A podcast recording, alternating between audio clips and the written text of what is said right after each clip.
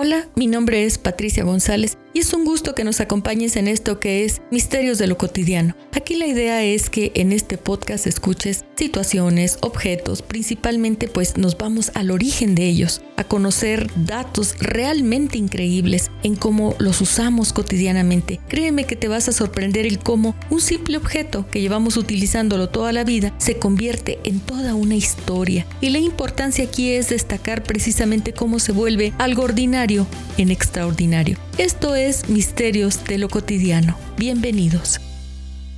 Bien, el día de hoy traigo un tema de lo más delicioso. Vamos a hablar acerca de un corte muy especial que se come empanizado, empanado, que es delicioso y por excelencia pues del gusto de, la mayoría. Ahí a la margen de las clases sociales o las zonas geográficas, definitivamente la milanesa ha sido parte pues de muchos hogares y muchas eh, cocinas. De hecho, pues hay un recuerdo, digamos, sentimental por parte de ese vínculo con la niñez, ya sea que las preparaba su mamá, la abuelita o la tía, ¿verdad?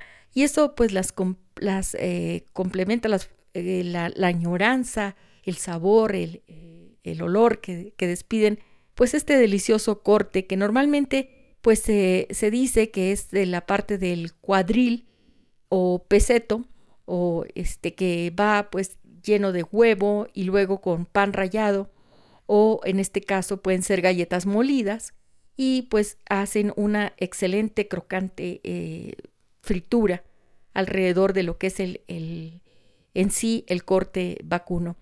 El hecho de que mm, le digamos corte milanesa también a, a otros cortes que, que de hecho tengan una similitud en cuanto a la preparación, que sean unas milanesas de pollo empanizadas o incluso hay quien pues se atreve a decir milanesas de, de pescado o de, de, mm, filete empanizado.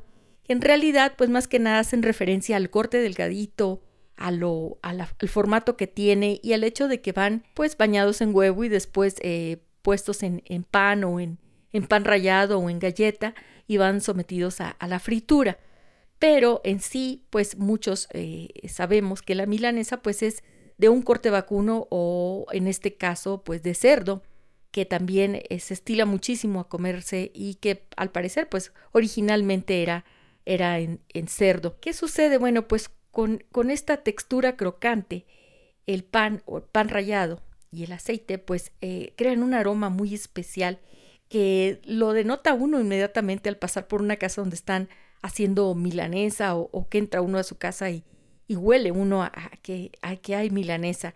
El sonido de la fritura sobre el sartén, eh, el sabor incomparable de lo que es esta combinación de los ingredientes, el tipo de preparación que tiene, que, sobre todo pues nos mueve con la memoria a, hacer un viaje, a emocionarnos en lo que es pues prácticamente el alma. Hay muchísimas formas de, preparación, como le digo, de, la milanesa.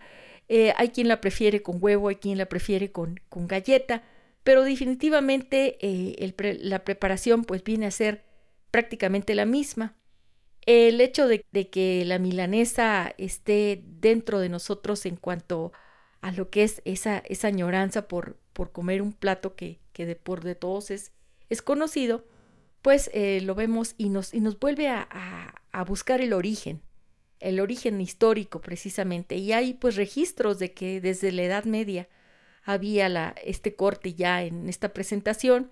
Y esto más que nada hace referencia a un texto del siglo XVIII de Pietro Berri, un escritor y periodista italiano, que es quien precisamente comenta acerca de esta referencia y que hoy vemos que pues se plantea muchos, muchas, muchas historias en torno a a lo que es la milanesa.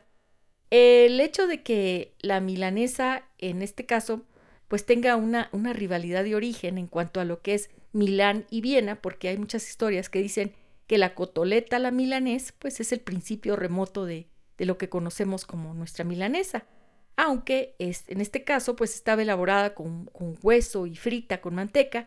Otros relatos pues también la vinculan con los escalopes vieneses, que en preparación pues son más similares a lo que es el platillo original.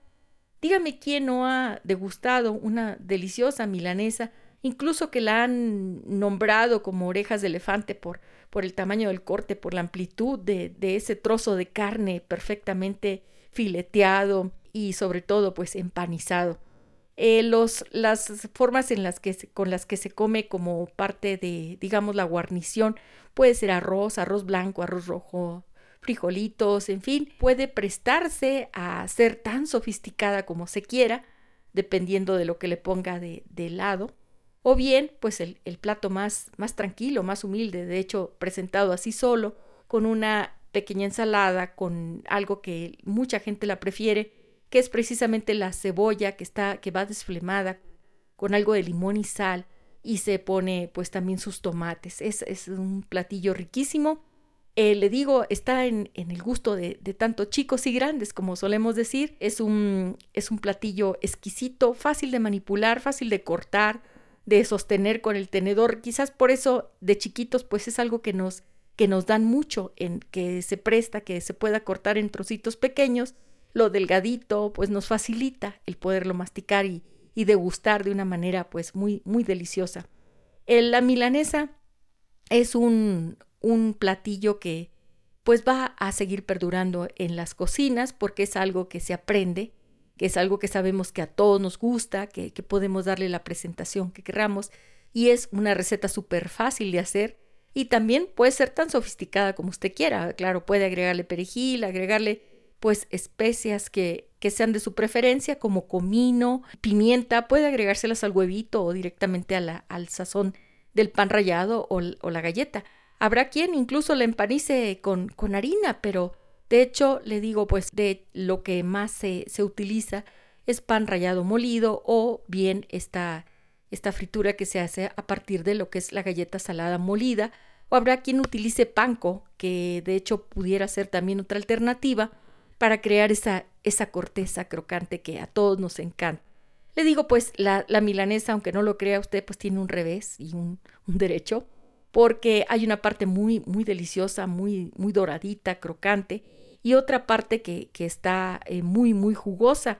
Y es precisamente porque la acción del, del fuego, al someterse la proteína directa al, al fuego, no se le acaba pues ese valor nutricional, conserva su jugo porque todo lo, lo frito, lo caliente, lo crocante queda en la parte de arriba y la carne queda jugosita, queda eh, sabrosa.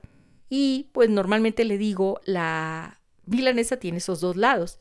Una parte en la que está casi sequita, crocante, deliciosa, dorada, y la parte de abajo que está como ligeramente húmeda y suavecita y muy, muy sabrosa.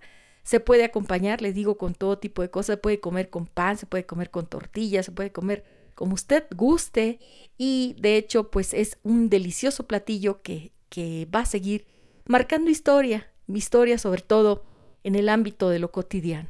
Gracias.